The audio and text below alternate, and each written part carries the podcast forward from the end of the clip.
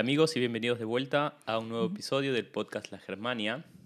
En el día de hoy vamos a hacer la entrevista un poco diferente. Por lo general invitamos a latinos a que cuenten su experiencia en, Latino en Alemania, pero hoy tenemos invitada un poco diferente. Ella es Nadia, alemana, que ha vivido en Latinoamérica, habla español perfecto y nos va a contar más o menos cómo fue su experiencia de vivir en Latinoamérica y vamos a hablar mucho de las diferencias entre alemanes y latinos, pero desde el punto de vista de un alemán, que es algo muy interesante. Entonces, como siempre, Nadia, introdúcete para toda la gente que nos está escuchando o viendo. Hola, mucho gusto. Em, estoy muy contenta de estar aquí contigo y tener la entrevista como alemana. Bueno, me llamo Nadia Melanie Kappich y como se nota, yo solamente tengo un apellido, es típico alemán. Y vengo de un pueblo, un pueblito cerca de Stuttgart, pero hace algunos años ya vivo en Mannheim acá. ¿Cuántos habitantes tu pueblo? Oh, 1500. ¿Y ahí creciste? Sí. ¿Hasta los cuántos años? Hasta 21. Hasta los 21. ¿Cómo describirías los pueblos alemanes?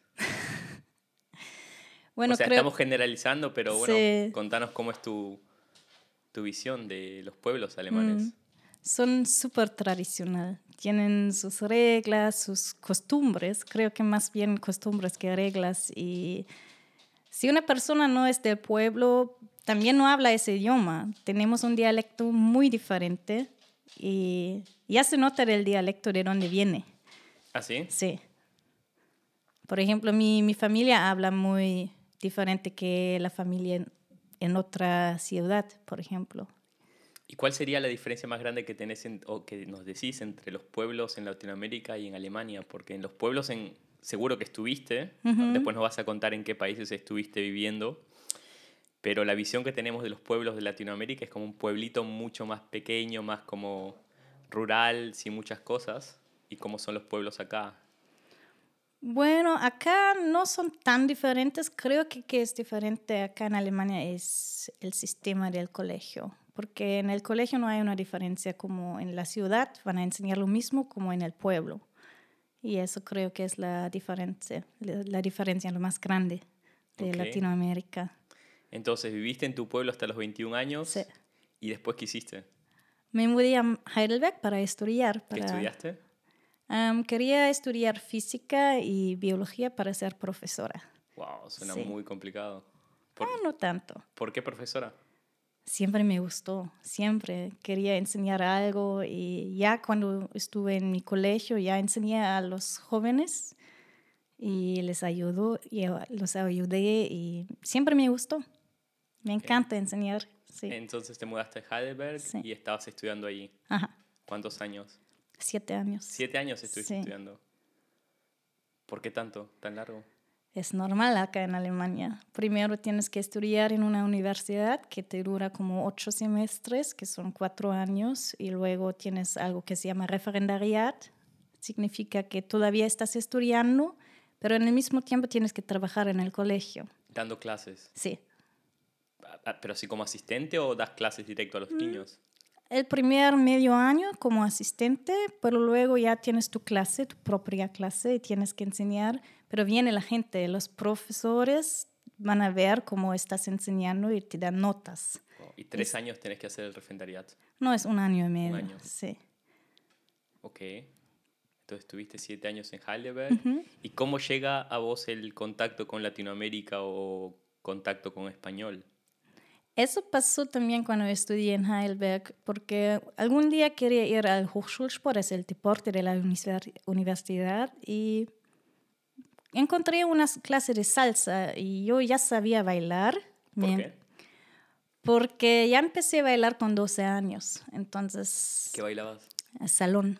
Entonces, cha-cha-cha, rumba, paso doble, chaif, vals, tango. ¿Qué se te dio por aprender eso? Bueno, una vez fui con mi familia a un evento, fue una competencia del salón y no sabía qué es y me gustó, mi mamá también y al final preguntamos a, los a las parejas dónde estén su, su escuela de baile y fuimos y así ya con 12 años empecé a Con 12 bailar. Sí. ¿Y cuánto, cuánto tiempo bailaste hasta los 21 en tu pueblo? Mm, sí, más o menos, 18 más o menos. 18. Sí, cuando terminé el colegio no tenía tanto tiempo, entonces yo dije que no, no puedo más. Quería tener tiempo para terminar el colegio bien, hacer mi abitur y al final no tenía tiempo porque teníamos que practicar como cinco veces la semana. Y- Bastante. sí. Entonces, empezaste con la salsa en la universidad. Ujú. ¿Por qué salsa?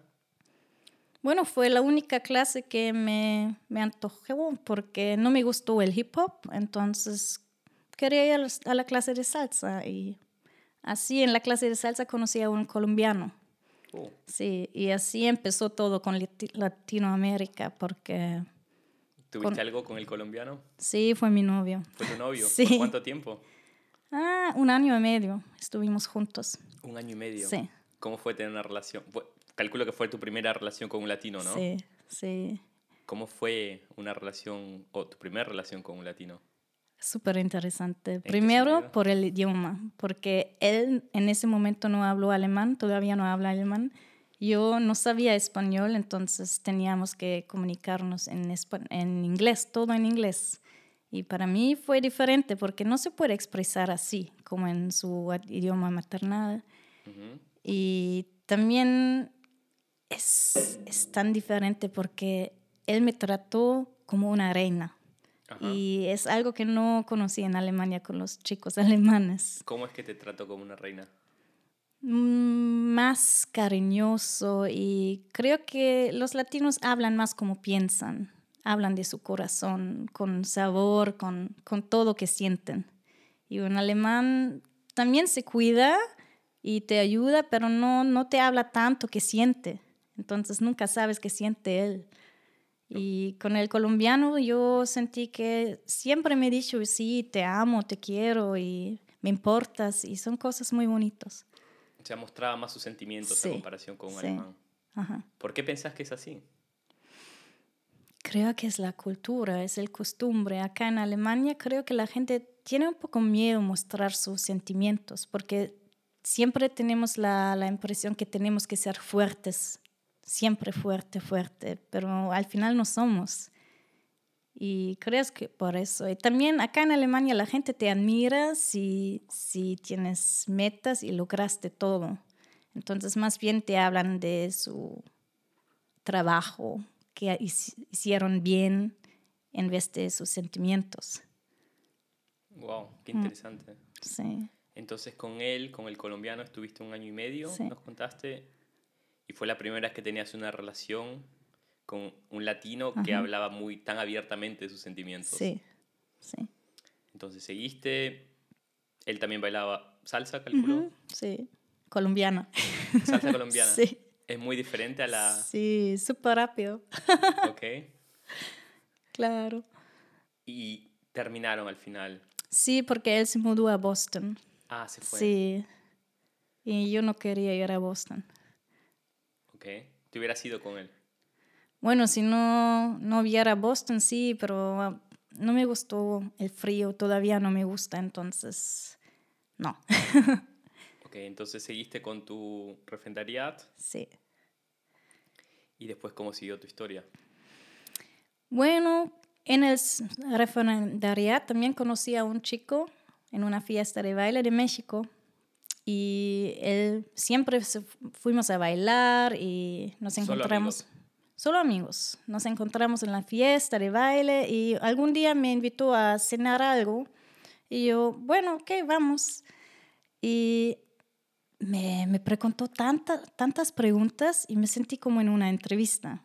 Y yo pensé, ¿por qué? Porque ya sabía que su mujer está embarazada y... Él tenía una es- mujer. Sí, está estaba esperando niños. casado y Wow. todo, pero él estuvo tan interesado en mí y yo no sabía cómo, porque como novia no podía ser, porque siempre me contó de su mujer y sentí que él, él ama a ella, entonces yo siempre me quedé con dudas. ¿Por qué? ¿Por qué quiere saber tanto de mi vida? Y algún día me dijo, vamos a bailar. Y yo, bueno, estoy cansada. No, tienes que venir hoy. Yo, ¿por qué? Vas a ver, ven. Me fui a bailar y me encontré con él y estuvo su hermano. Y al final me preguntó tantas preguntas solamente para saber si yo puedo ser una novia por su hermano. Ah, Y así conocí al segundo novio de Latinoamérica. mexicano. Sí, Wow. ¿Cuánto tiempo estuvieron? también un año y medio. ¿Cómo fue? Diferente porque él me habló en alemán. Él hablaba alemán. Sí. Y viajamos mucho con su hermano, con otro amigo de ellos de México. Entonces ellos siempre me, hablaban, me hablaron en, en alemán, pero claro, cuando ellos estaban hablando, hablaron en español y yo no entendí. Y es algo que me hizo sentir muy incómoda porque quería entender, quería participar en la comunicación y no podía. Entonces intenté aprender algo, aprendí algunas palabras malas de México, pero no, no logré hablar porque los mexicanos tienen un humor muy especial y siempre estaban burlándose y bueno, estaban riendo de mí como yo pronuncié las palabras en español, entonces yo lo dejé y no aprendí.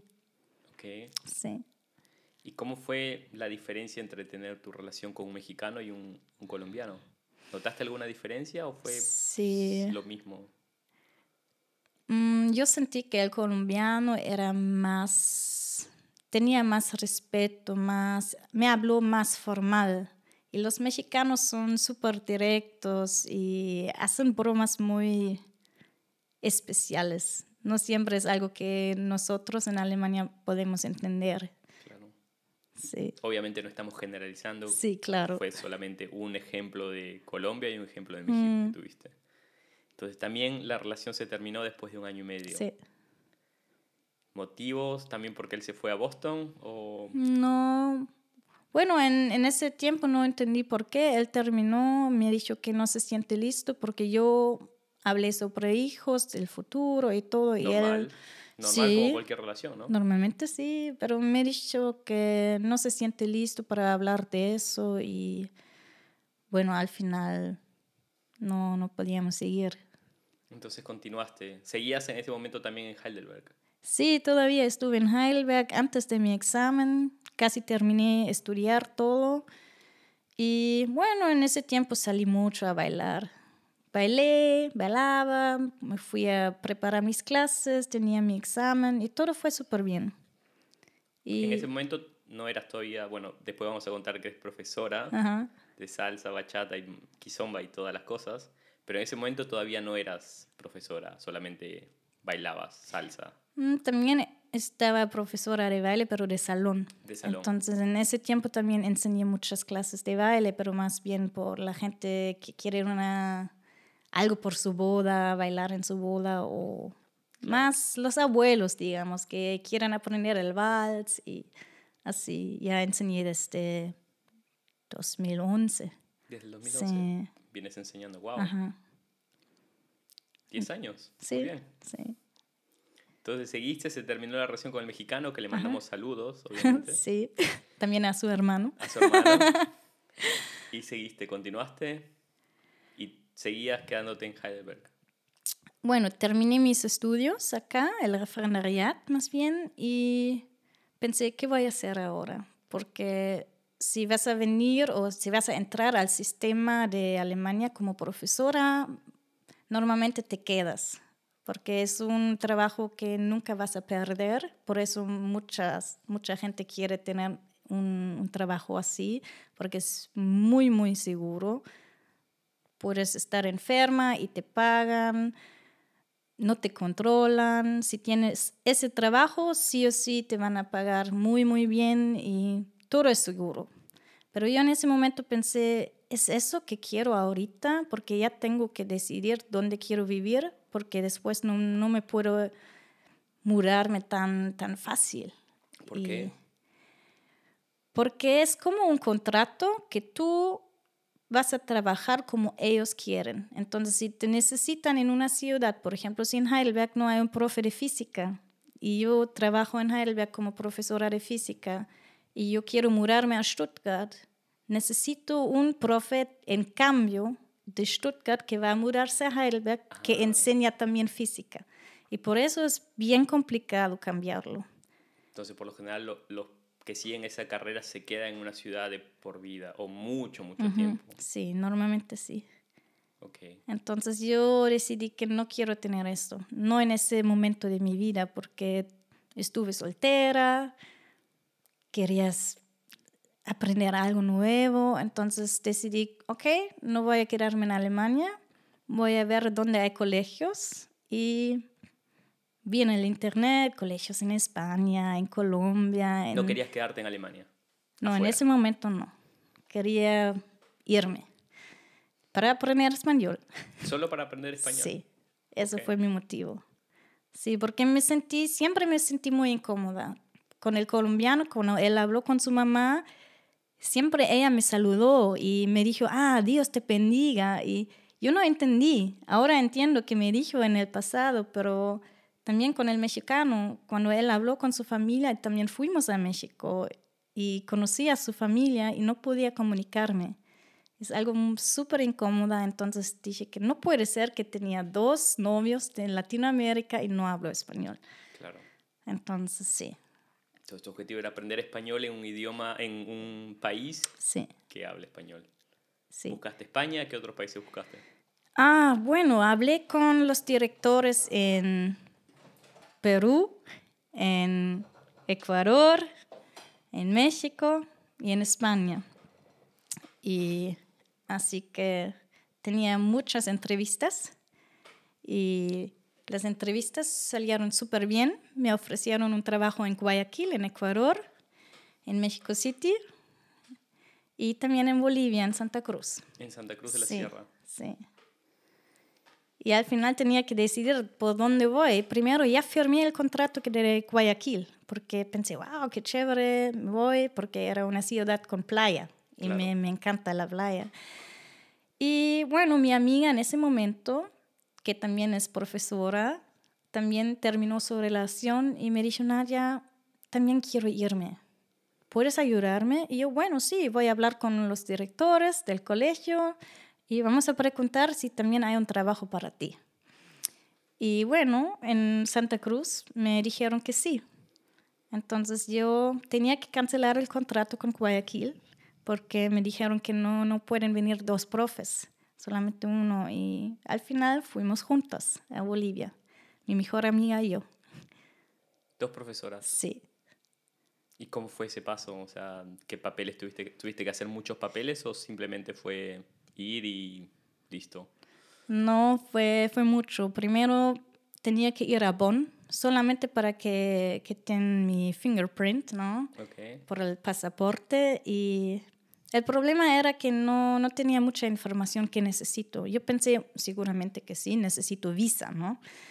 Y bueno, hablé con la bocha, la embajada, y pedí mi visa y lo pagué, lo recibí, todo bien. Pero al final, porque me mandaron de Alemania a Bolivia, es otra cosa, yo no sabía. Entonces, en Bonn, donde es la oficina que, que envían los profes a, a Sudamérica, me dijeron que no, esa visa no, no puedes utilizar porque vas a recibir otro pasaporte. Y yo, ¿cómo ¿Otro otro pasaporte? pasaporte? Sí. Entonces recibí un pasaporte oficial. Y con ese pasaporte puedes pasar súper rápido en el aeropuerto porque es, Ah, diplomático. no es diplomático, pero casi. Casi. Casi, Te sí. dieron otro pasaporte. Sí, Wow. sí. Increíble. Sí, porque eres profesora de Alemania y también tienes un contrato de Alemania, pero trabajas en otro país. Excelente, ¿no? Sí, sí. Súper fácil. Con ese pasaporte es muy, muy bien viajando. ¿Todavía lo tienes? No. ¿Te lo no. sacaron después de que Sí, terminaste? Sí, Qué lástima, ¿no? Sí. Pero está bien. Entonces, empacaste todo con tu pasaporte oficial rumbo a Santa Cruz de la Sierra, Sí. ¿Cómo fue la sensación? Wow. Yo primero tenía miedo, porque en ese momento todavía no sabía mucho español. Sabía como, ah, ¿cómo estás? ¿Cómo te llamas? ¿De dónde eres? Y listo. Y bueno, ya sabía que en estos países no, no hablan mucho inglés, entonces...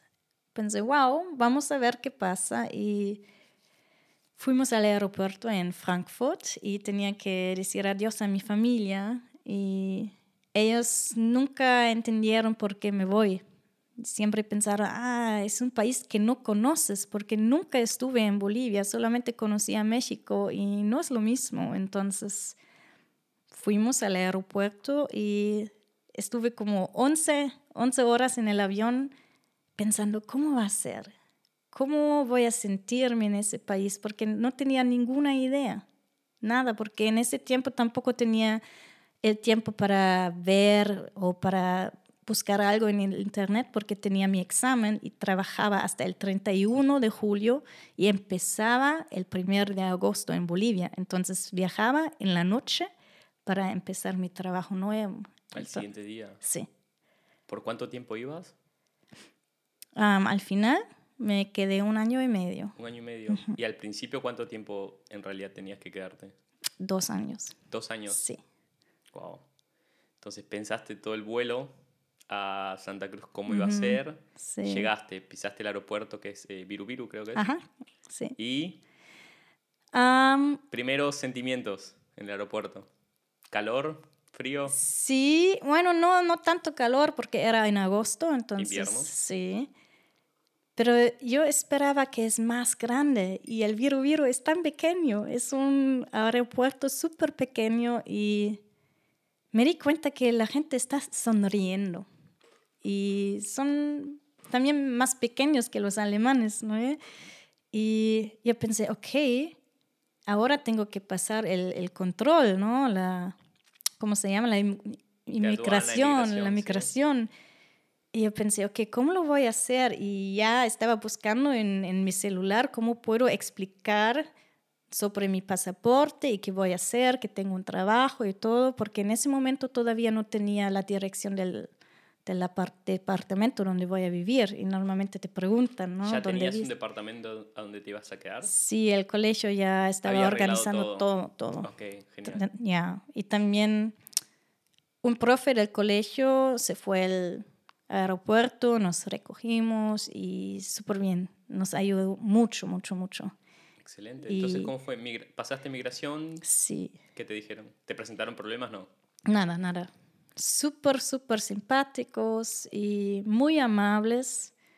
Y yo podía seguir. Yo esperaba que me van a preguntar mucho y que tienen dudas porque yo quiero entrar, pero nada, nada, me sentí bienvenida.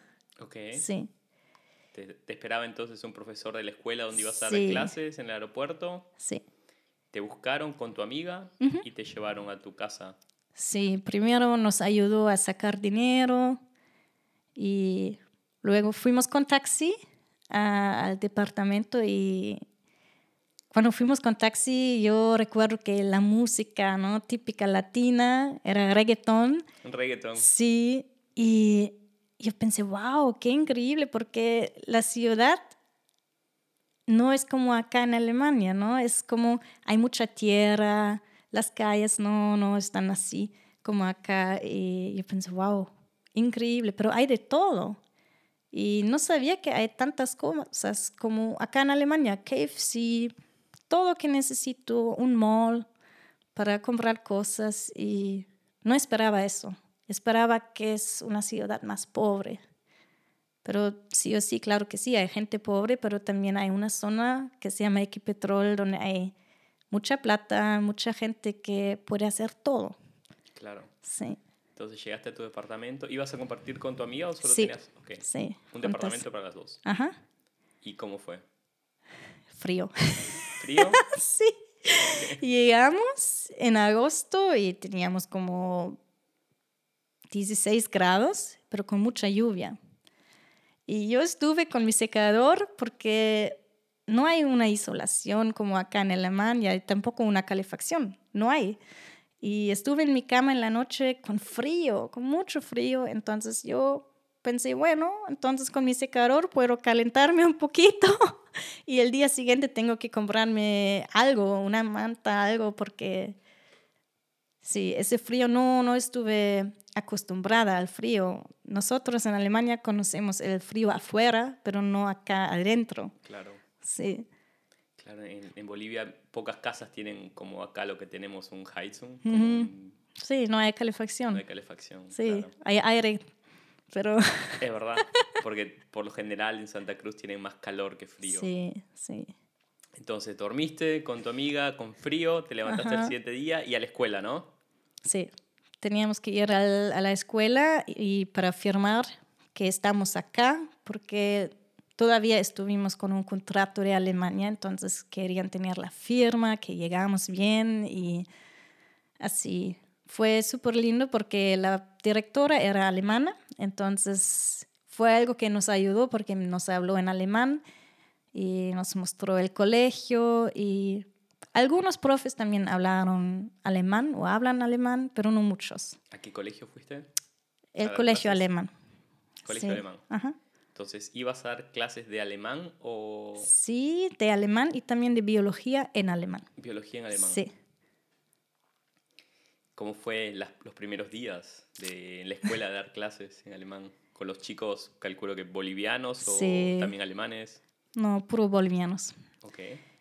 Bueno, yo tenía un poco miedo porque no sabía cómo van a entenderme, qué van a entender, no sabía el nivel de alemán que tienen. Y la primera semana tenía suerte porque podía ir a la clase de una colega y podía ver cómo ella está enseñando. Y la segunda semana yo podía enseñar la misma clase porque hicimos mitad, mitad, porque eran como 20 alumnos y luego yo tenía 10 y ella 10.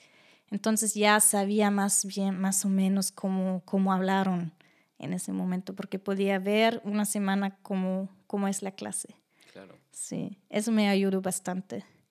Y también siempre tenía la duda, tengo que hablar español para que pueda enseñar bien alemán, pero la directora me dijo, no, Nadia, y no, no habla español con ellos. Mejor si ellos no saben que vas a aprender, porque así ellos tienen más motivación a hablarte en alemán. Claro. Y al final fue así. Hasta hoy los alumnos no saben que hablo español. Y todavía me escriben en alemán, todos. Bueno, ahora se van a enterar el, el video y escuchen el podcast. vez. Les mandamos saludos. Sí. Entonces, bien con la escuela, dando clases a tus alumnos de biología y alemán. Sí. Y en tus días que no, o en tus horas que no dabas clases, ¿qué hacías en, en Santa Cruz? Bueno, lo primero que hice fue que fui a un- una tienda de pizza. Entonces me Pizza. compré una pizza y fue bien chistoso porque es, fue algo que ya sabía en español, podía pedir algo. Entonces pedí una Coca-Cola y una pizza margarita. Y después 15 minutos no llegó nada. Y yo, ¿la Coca-Cola? Ah, sí, sí, sí, llegó la Coca-Cola. Estábamos esperando mi amiga y yo por la pizza. 20 minutos más, no llegó nada. Yo, pizza, pizza, ¿no? No podía preguntar más como qué pasó con la pizza, solamente pregunté pizza y él me dijo, ah, sí, sí, sí. Y se fue al refri para sacar la pizza para ponerla en, en, al horno, ¿no ve? Entonces teníamos como una hora esperando por una pizza margarita. ¿Se olvidó o no entendió? No sé, creo que fue simplemente su tiempo que estuvo tan relajado, tranquilo y sí. Entonces fue mi primera experiencia en Bolivia que hay que esperar mucho tiempo. ¿En general? Sí, ¿Sí? sí, en el banco, en la oficina, en todo. ¿En el supermercado? También, sí, Hay que tomarse un poco más de tiempo, ¿no? sí, sí. Esa es una de las grandes diferencias que notas entre, en tu caso, Santa Cruz y Alemania. Sí, sí. Acá todo está súper rápido, súper rápido y allá tienen tiempo. Y es algo que al final me gustó. Primero me enojé un poco porque pensé, ¿cómo, cómo puede ser? Pero yo podía ver que hay cosas que funcionan también mejor. Tal vez con más tiempo, pero al final mejor. Por ejemplo, tenía que ir al banco porque yo recibí dinero de Alemania y también de Bolivia y para eso necesitas una cuenta. Y fuimos al banco con también un colega del, del colegio alemán, pero él solamente habló español. Y yo, wow, vamos a ver cómo, cómo va a funcionar. Claro, vos solo hablabas alemán. Él sí, y en inglés, pero él no habló inglés, entonces, bueno, vamos a ver. Fuimos al banco, tenía que sacar un ticket con ese número y esperamos. Al final estuve con, con una chica del banco dos horas firmando papeles y no sé qué, pero directamente recibí mi tarjeta. Y yo, wow, qué chévere es esto. Bueno, me duró como dos horas, pero ya tengo mi tarjeta y ya funciona todo. En Alemania no es así. ¿No? Hay que esperar un par de semanas, ¿no? Sí, primero te van a enviar la tarjeta, el PIN. luego el PIN y dura mucho más tiempo. Y es algo que me impresionó mucho. Yo pensé, wow, es súper, súper bien. Y nosotros en Alemania siempre pensamos que es todo súper bien arreglado acá en Alemania, pero no, los bolivianos tienen algunas cosas que funcionan mejor que acá. ¿Qué otra, qué un, cosa decís que funciona mejor en Alemania en comparación a Bolivia? O sea, lo opuesto de lo que acabas de decir. Algo que funciona mejor acá creo que son las ambulancias. ¿Por qué ambulancia? Porque ¿Tuviste una experiencia con ambulancia? Bueno, yo no, pero el novio de mi amiga sí. Porque acá no importa tu seguro. Si, si estás enferma, te van a recoger con la ambulancia y normalmente si hay espacio, también puedes elegir la clínica. Y en Bolivia no. Depende del seguro que tienes. Vas a llamar la ambulancia y te no pueden llevar a alguna clínica que quieres, simplemente a la clínica que cobra también tu seguro. Ah, Entonces, eso fue algo que, bueno, a mí nunca me pasó, por suerte, pero yo pensé, bueno, si estoy tan mal que necesito ayuda del médico y no puedo elegir la clínica, porque claro que sí, las clínicas privadas son, son también buenas, pero no, no es lo mismo como acá. Entonces creo que el sistema de salud acá en Alemania funciona súper bien. Mucho mejor que sí, Bolivia. Sí, Excelente. Yeah. Entonces, dabas clases en Santa Cruz, eh, pedías pizzas que tardan una hora, ibas al banco y después de dos horas te daban tu tarjeta. ¿Qué más hacías en tu tiempo libre? Claro que sí, me fui a bailar. Bailar. Fue... Salsa. Sí. ¿Cómo es el nivel de salsa en Bolivia?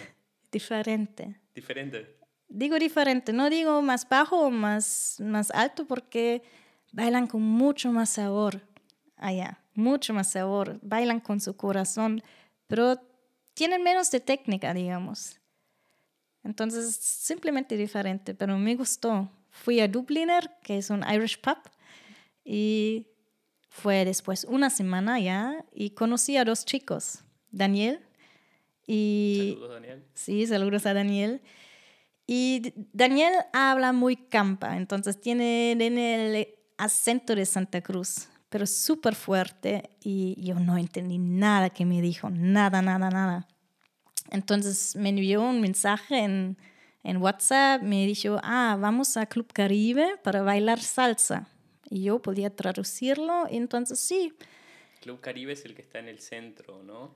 Bueno, cerca del Cristo, sí. Cerca del Cristo. Ajá. Entonces, él me dijo, bueno, vamos a comer algo antes, vamos a cenar en un restaurante. Y yo, ok, vamos. Entonces fuimos, mi amiga, yo y Daniel, a comer, pero no podíamos hablar. Él nos habló y no entendí nada. Nada, nada. Yo con mi celular, ¿cómo se llama esto? ¿Ya esto, clases de español en, No. Ok, nada. No, con tu español que venías de Alemania. Sí. Ok. Sí. Bueno, del colegio hay clases, hay profes que te enseñan, pero no tenía tiempo. El trabajo es más duro en un colegio alemán afuera que acá en Alemania y además yo quería ver algo de la ciudad, no, no quería tomar clases. Tal vez es algo mejor, pero para mí no funcionó. Entonces yo aprendí así, traduciendo todo con, con el celular y bueno, Daniel me repitió todo yo, ¿cómo se llama esto? Ah, celular. Ah, ¿cómo se llama esto? Mesa. Así aprendí. Entonces, gracias a Daniel, aprendí español y estoy muy agradecida por su, bueno, paciencia. Entonces, fue tu primer amigo que estuviste en, en, en, Bolivia sí. del baile. Y seguías bailando Sí. en Bolivia. Sí. Y visitando, ¿recorriste un poco de Bolivia también? Cuando vivía ya no tanto, viajaba a Cochabamba, pero nada más, porque cuando tenía vacaciones quería viajar más lejos, entonces me fui a Costa Rica, me fui a Perú y a Argentina también, porque siempre pensé, bueno, yo vivo acá, entonces a, Cochabamba y las ciudades en Bolivia puedo viajar los fines de semana, entonces hay tiempo. Al final no, no tenía el tiempo que quería porque después como dos o tres meses ya firmé otro contrato que voy a quedarme dos años más. Entonces tenía un contrato de cuatro años. Cuatro años. Sí. Entonces con ese ¿Querías contrato... quedarte tanto tiempo? Sí, ¿Por qué? porque me costó, me encantó ¿Qué te gustó? la felicidad de la gente y que no, no tienen tantas expectativas. Yo me sentí muy libre, me sentí como, me aceptan como soy y no me van a criticar por nada. También si soy diferente, me siempre han tratado súper bien. ¿Pensás que acá Alemania no es así? No, acá me siento, muchas veces me siento criticada. Si no hago las cosas como ellos quieren que lo hago, ¿Quiénes son ellos? Bueno, más bien mi familia, pero también lo, lo veo con amigos. Si yo hago las cosas diferentes, es algo que a ellos no, no les gustan y no te critican como directamente, pero se nota. Se nota que, ah, ok, mm, no le gustó. Y allá hice mis cosas y siempre pensé, bueno, me dijeron que todo está bien, todo que hago está bien. Y también me di cuenta de eso, que no importa si lo haces bien o mal, te van a hablar súper positivo. Una vez fui a Lima por un congreso de baile y eran shows, shows de baile. Yo vi ese show y yo pensé, bueno, está bien, pero creo que pueden mejorar un poco para hacer un show porque aba- estaban bailando muy básico. Y al final la gente gritando, ah, otra, otra, y súper feliz. Y yo pensé, wow, en Alemania tal vez van a salir porque a ellos no, no les gustó el nivel. Y en Perú, súper feliz, también si el baile no era tan bien, pero estaban contentos. Es algo que me encanta allá. Que la gente está feliz, contenta, tranquila, sin estrés, sin presión es algo que me hizo sentir súper bien. Por eso quería quedarme como cuatro años. Wow, entonces firmaste Sí. el contrato Ajá, y seguías feliz en el mismo departamento sí. con tu amiga viviendo. Sí, por lo menos por seis meses. Seis meses más. Después ella se fue. ¿Se volvió a Alemania? Ajá, ¿Y te sí. quedaste sola en el mismo departamento? Sí, me quedé. ¿Y cómo fue integrarte o hacer amigos en, en Santa Cruz, donde conocías más gente? ¿O Daniel te introdujo más personas, calculo? Sí, también, también. Bueno, como alemana es muy fácil, porque las primeras semanas estuve en la calle y ya me hablaron. En la calle te hablaban. Sí. Los taxistas paraban. Ah, hola chica, chica, ven, ven, ven. Y yo, ¿qué quieres? Ah, ven conmigo, ¿a dónde tienes que ir? Y yo, nada, voy a caminar. Es una costumbre que también tenemos acá. Estamos caminando en la calle y en Bolivia no es así. No se Normalmente camina se, tanto. no tanto, no. Normalmente se toma un taxi o el micro y así también conocía a mucha gente. Bueno, me di cuenta que sí, siempre me preguntan por mi número del celular. ¿Por qué? Creo que porque para ellos es interesante conocer a una rubia y siempre me, me preguntan por mi país y creo que es simplemente porque es diferente. Ujú. Y gracias a ellos también podía mejorar mi español porque al final hablé mucho con los taxistas, con la gente en la calle y Estabas forzada a hablar español, ¿no? Sí. Porque ellos no hablaban ni alemán ni inglés. no, Era nada. español o español. Sí. Con el inglés era como, ah, do you speak English? Yes. Where did you learn? Yes. Ok. Me di cuenta que no hablan inglés. Pero fue bonito. Para mí era lo mejor. Entonces estabas en contacto directo con nativos. Sí. Ahí. Sí. ¿Y cómo fue integrarte con amigos o empezar, no sé si empezaste una relación en Bolivia también o cómo fue? También. Creo que bueno, siempre fui a bailar cada miércoles, cada viernes, sábado, entonces conocí la gente en las fiestas de baile. Y también conocí a un, un, chico boliviano, pero no en la fiesta de baile, era un evento del colegio alemán. Fue el 3 de octubre, entonces es un feriado en Alemania, entonces hicimos un evento especial con brezel, con cerveza, con todas las cosas de Alemania.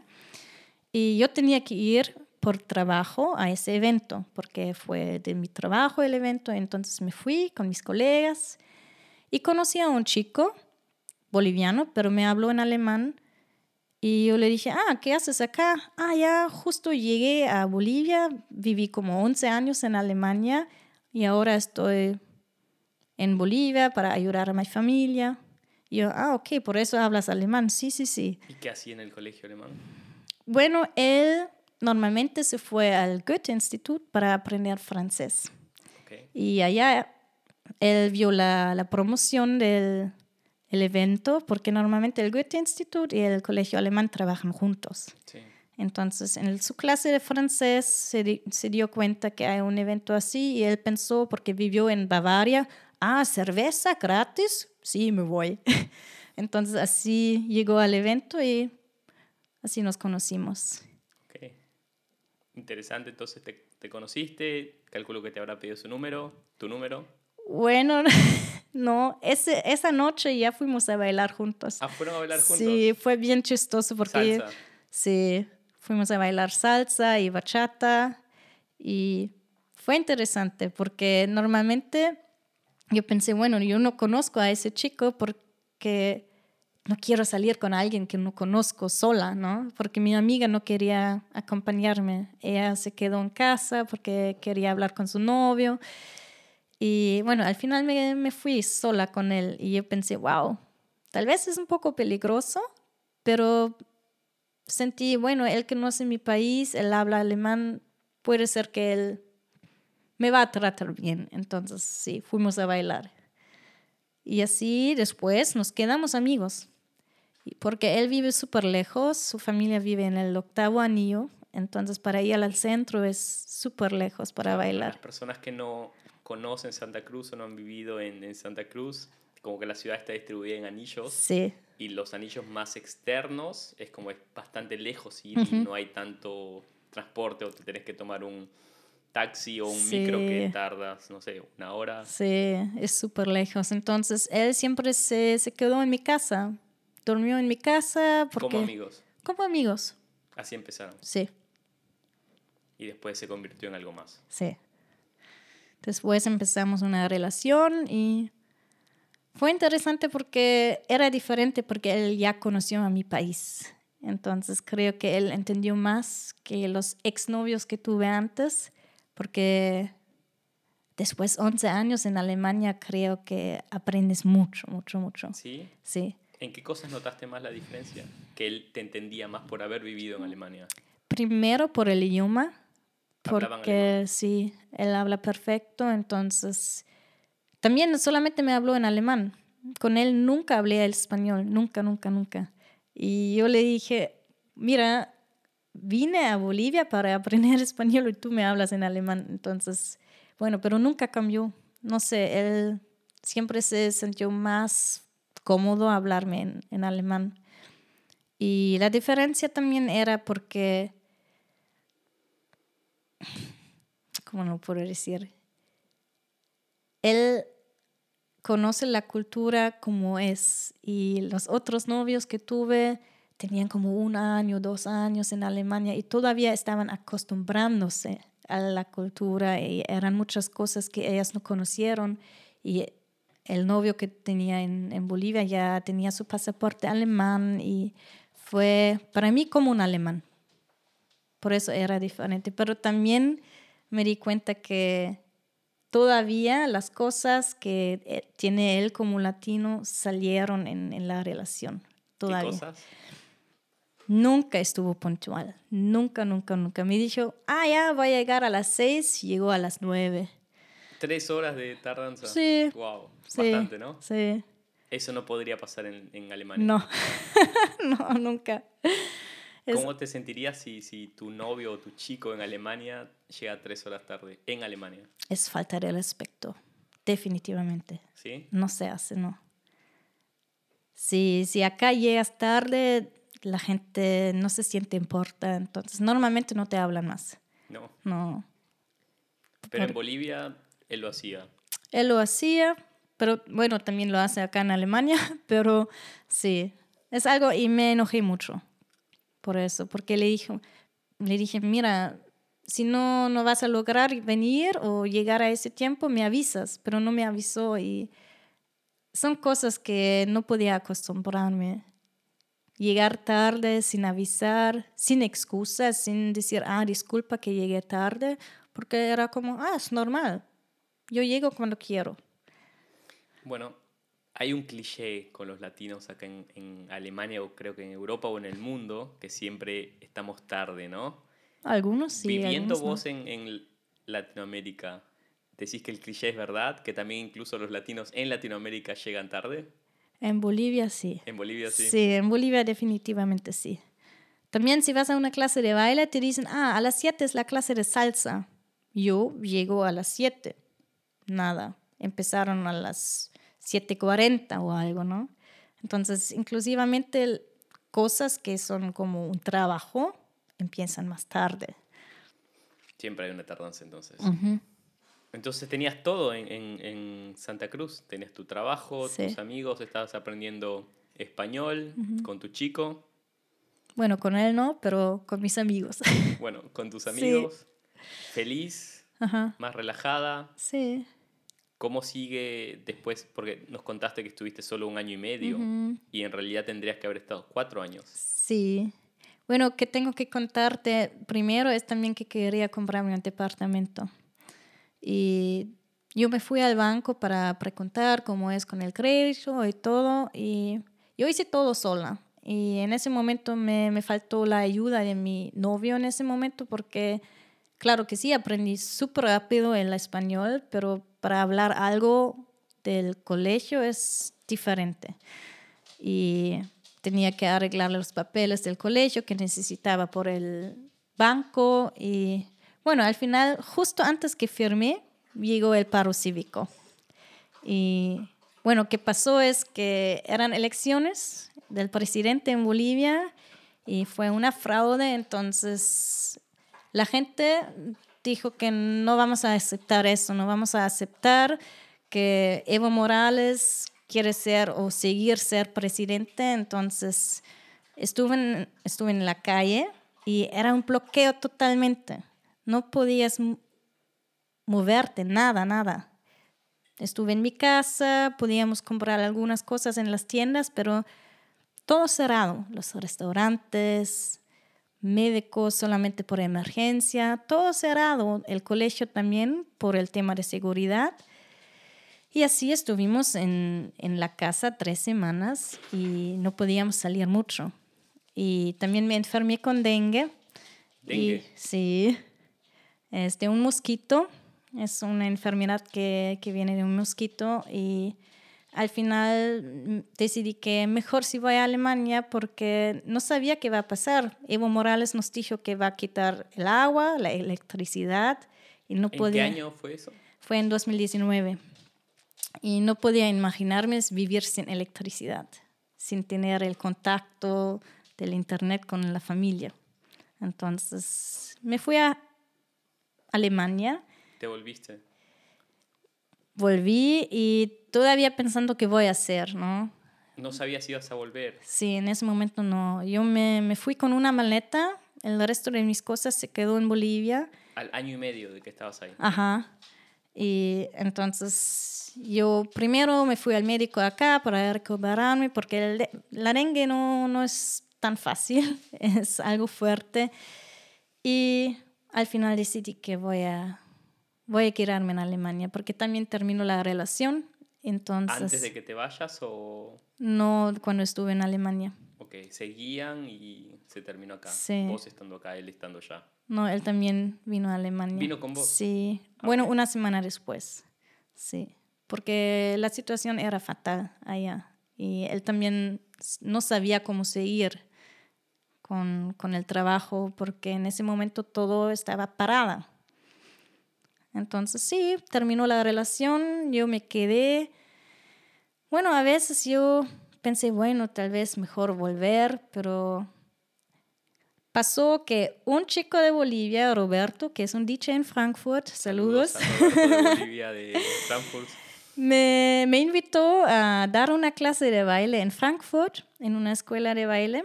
Y yo pensaba, wow, qué chévere, me van a invitar desde Mannheim a Frankfurt para enseñar baile y me gustó, me encantó.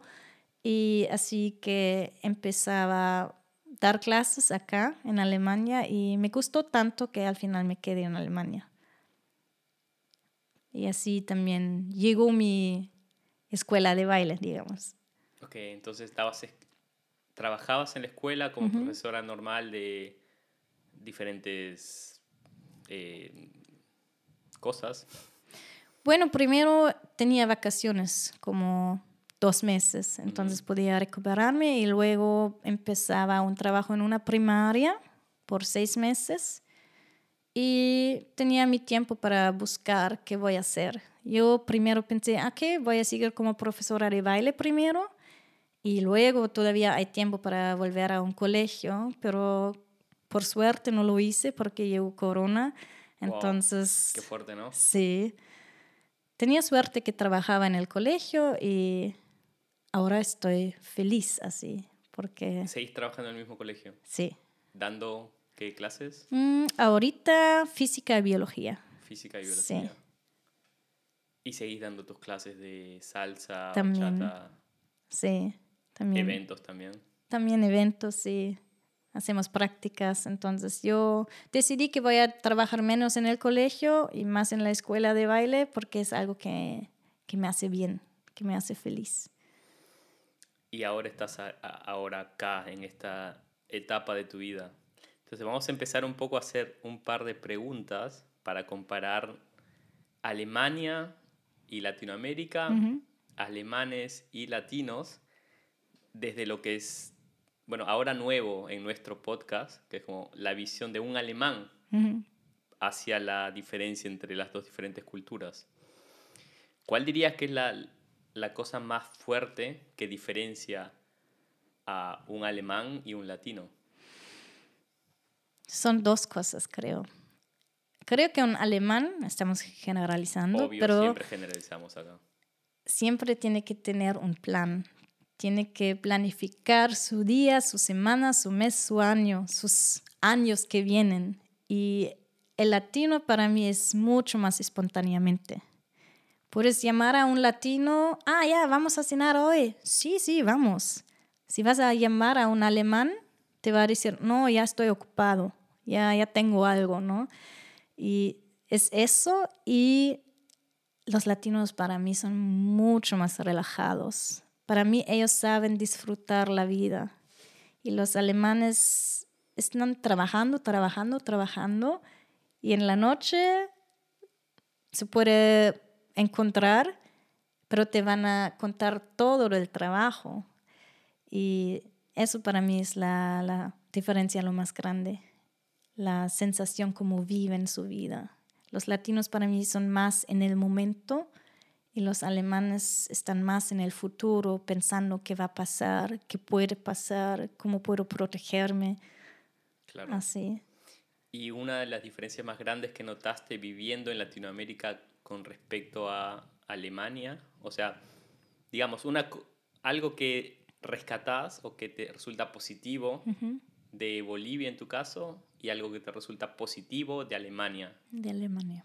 Bueno, voy a empezar con Bolivia. Y este, me di cuenta que puedo hacer errores, me puedo equivocar y me van a tratar bien. Y todavía siguen siendo orgullosos de mí, también si hago errores. Es algo que en Alemania no siento. Y en Alemania, que me gusta que es, puedes confiar en las palabras de tus amigos o de la gente en tu alrededor porque normalmente si te dicen, sí, voy a ayudarte y mañana a las seis voy a estar en tu casa, van a estar. Es algo que no, no vi en Bolivia tanto. te van a ayudar también, pero tal vez no como te han dijeron antes cómo te van a ayudar. Te ayudan en otra forma, más bien con palabras, ah, ya, pobrecita, ah, ya, sí, me siento mal por ti.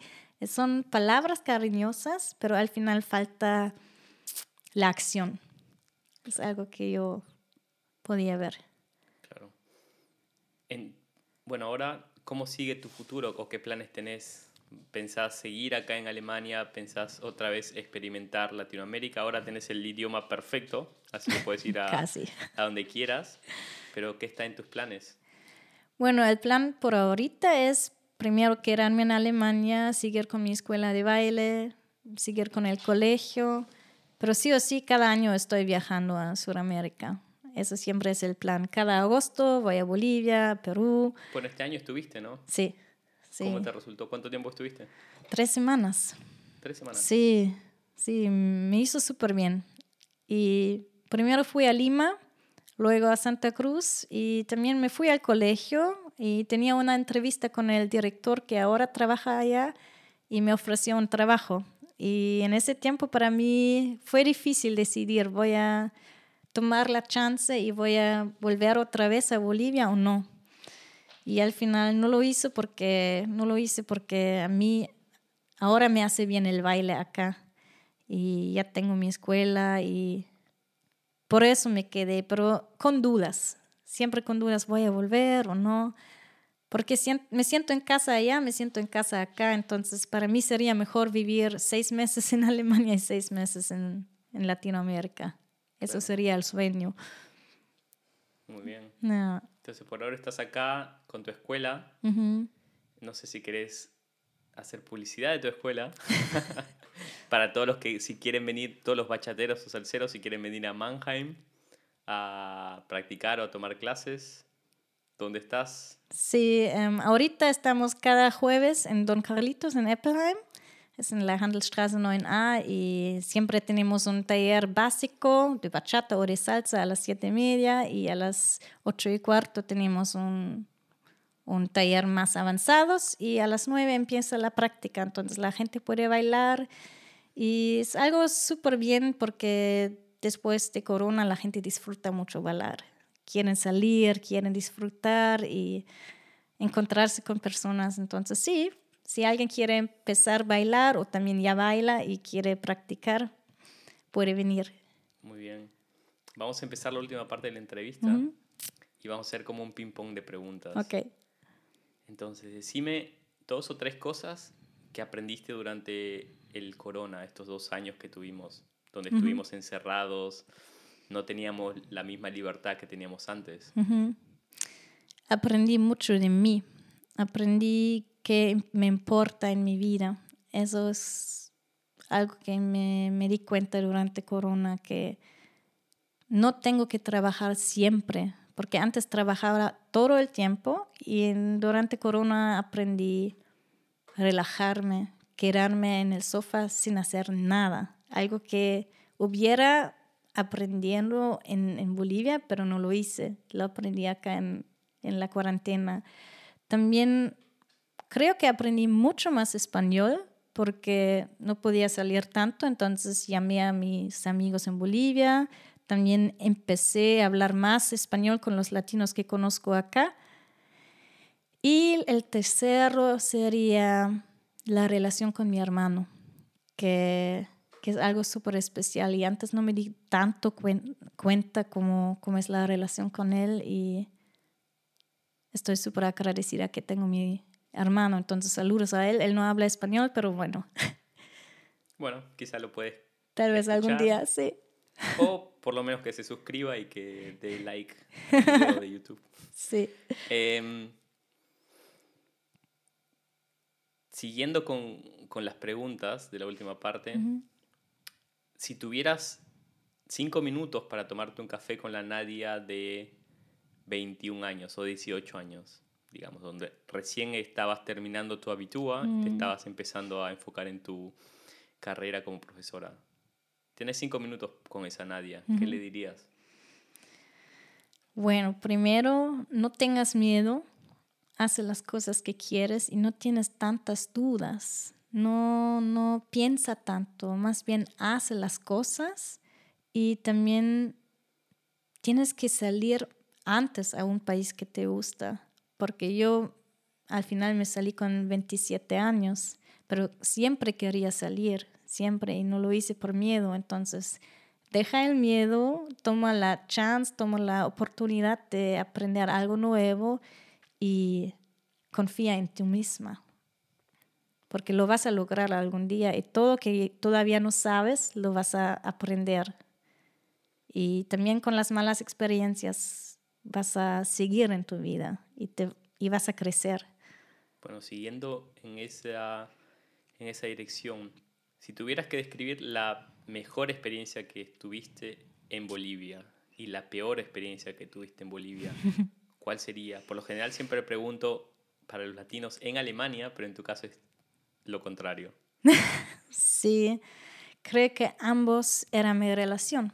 Fue lo mejor y lo peor que, que tuve en Bolivia. Fue lo mejor porque yo en Bolivia podía ver el futuro, que compramos una casa en Bolivia, podemos vivir en Bolivia, también en Alemania, porque él habló alemán, tenía su pasaporte alemán, entonces yo tenía esa imagen de mi futuro que, bueno, si algún día vamos a Alemania, vivimos en Alemania, luego vamos a volver algunos meses a Bolivia, eso que justo antes dije que sería mi sueño, vivir en ambos países, fue para mí un sueño. Y yo pensaba, bueno, lo voy a lograr, comprar ese departamento y eso fue lo más bonito. Y lo peor en, en el mismo sentido que, terminó esto, que no podía seguir ese sueño que siempre tenía y siempre me hizo ir, al, ya, ir adelante. ¿Te imaginas, cómo, cómo te imaginas tu vida eh, retirada, digamos, la Nadia con 70 años? sí o sí voy a tener una casa en otro país. No sé si va a, si va a ser en España o en Sudamérica, pero no me veo en Alemania. Por lo menos no en diciembre, enero. Quiero vivir en una casa bonita, cerca de una playa, con calor, tranquila, con música de salsa o un cóctel. sí. Siguiendo bailando salsa claro. y bachata. Sí, siempre. Muy bien. ¿Qué le dirías a los alemanes que están en una situación parecida o están pensando, ah, quizá puedo, o tienen la oportunidad de ir a Latinoamérica, o quieren tomarse, no sé, un año sabático o dos años sabáticos, empezar como un, un viaje de conocimiento a sí mismos? ¿Qué le dirías a esas personas? Primero que tienen que aprender español para... Antes de viajar. Sí, creo que sí. Es más fácil, por lo menos lo básico. Porque es mucho más fácil si puedes entender algo, si puedes decir que quieres y así que puedes conocer más al país y más a la gente. Creo que yo perdí un poco de tiempo a aprender español y ahora creo que es mejor aprender el idioma primero y luego ser abierto. No pensar como los típicos alemanes piensan, eso debe ser así, eso debe ser así. Hay que ser abierto y tener paciencia y no siempre todo tiene un plan y al final tal vez sale mejor sin plan.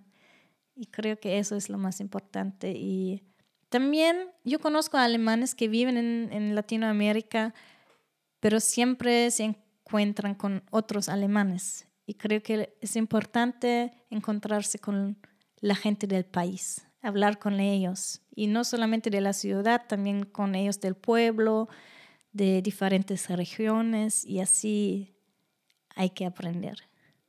¿Qué le dirías a los latinos que quieren venir a Alemania? o sea, estás hablando desde tu punto de vista alemán, ¿qué le dirías a un latino que dice, bueno, quiero probar suerte en Alemania, ya sea estudiando, trabajando? ¿Qué les dirías a ellos? También primero el idioma, creo que es súper bien si primero van a aprender alemán o por lo menos inglés. Con inglés también funciona súper bien. Y no tener miedo del, digamos, frío de, la, de Alemania, de la gente, porque no somos tan fríos. Parecemos tal vez un poco frío, pero solamente dura más tiempo para entrar o para tener una amistad con alemanes. Pero si tienen esa amistad, lo tienen para siempre. Entonces, tienen que tener la paciencia y esperar. Los alemanes se van a abrir, pero mucho más lento que los latinos. Y creo que si van a esperar eso, van a tener una buena experiencia también acá. ¿Qué recomendación o consejo le darías a un latino que está empezando una relación con una alemana? Con una o que chica. quiere empezar una relación con una chica alemana, desde tu punto de vista de alemana y chica, ¿no? Creo que no puede esperar que ella va a ser celosa. Las chicas alemanas son independientes, pueden hacer sus cosas y no están con los hombres porque lo necesitan, están con ellos porque quieren estar con ellos. Entonces, ella no va a preguntar siempre, ah, dame eso, ayúdame en eso. Y creo que así la atención que ella pide no es lo mismo que, de- que piden las latinas. Entonces, él también tiene que dar la libertad a la alemana. Él tiene que ser consciente que ella hace que quiere. No significa que, que va a ser infiel o que va a hacer algo malo, pero simplemente no, necesi- no necesita al hombre. Y creo que es algo que los latinos tienen que aprender y tienen que acostumbrarse que tienen una chica fuerte que puede hacer todo lo que quiere sin hombre. También es mejor tal vez hacerlo juntos, pero es solamente el sentido que la chica alemana no quiere ser dependiente en alguien. Si tuvieras que darle un consejo a toda la gente que nos está escuchando, ¿qué, qué le dirías? Independientemente de la nacionalidad, del idioma, ¿qué le dirías a esa gente? que, que van a dar una chance a los alemanes mostrar su- sus sentimientos, porque simplemente es, dura mucho más tiempo. Los alemanes también son cariñosos, pero en otra forma, y creo que tienen que descubrir esa forma de, de ser cariñoso de los alemanes. Y es más bien como te van a saludar, no es como es un abrazo súper fuerte, pero es, se nota con sus palabras, cómo te hablan. Entonces, tal vez más bien ver cómo te hablan, tal vez no, no con las palabras, pero hablan muy formal, con mucha, mucho respeto. Y eso es la forma como los alemanes también muestran amor. Últimas palabras que querés decir a toda la gente que nos está escuchando o viendo. Bueno, primero, muchas gracias. Estoy muy agradecida estar aquí contigo y ser la primera o estar la primera alemana en tu podcast. Y además creo que siempre hay que ver la persona como es y no generalizar, ah, tú eres latino, por eso vas a ser impuntual o algo, porque cada persona es diferente. Entonces, creo que siempre tenemos que ver quién, quién es y descubrir cómo es la persona. Tal vez es un poco latino, tal vez alemán, tal vez una mezcla, no sabemos. Pero siempre conocer a la persona y no solamente al país de donde es. Bueno, con este mensaje nos vamos. Eh, Nadia, muchas gracias por Gracias tomarte tu tiempo, por contar tu historia de vida, por dar esta visión desde una alemana que tuvo experiencia en Latinoamérica con latinos. Y a toda la gente que nos está escuchando, gracias por escuchar o ver. Nos vemos la siguiente semana en un nuevo episodio del podcast La Germania.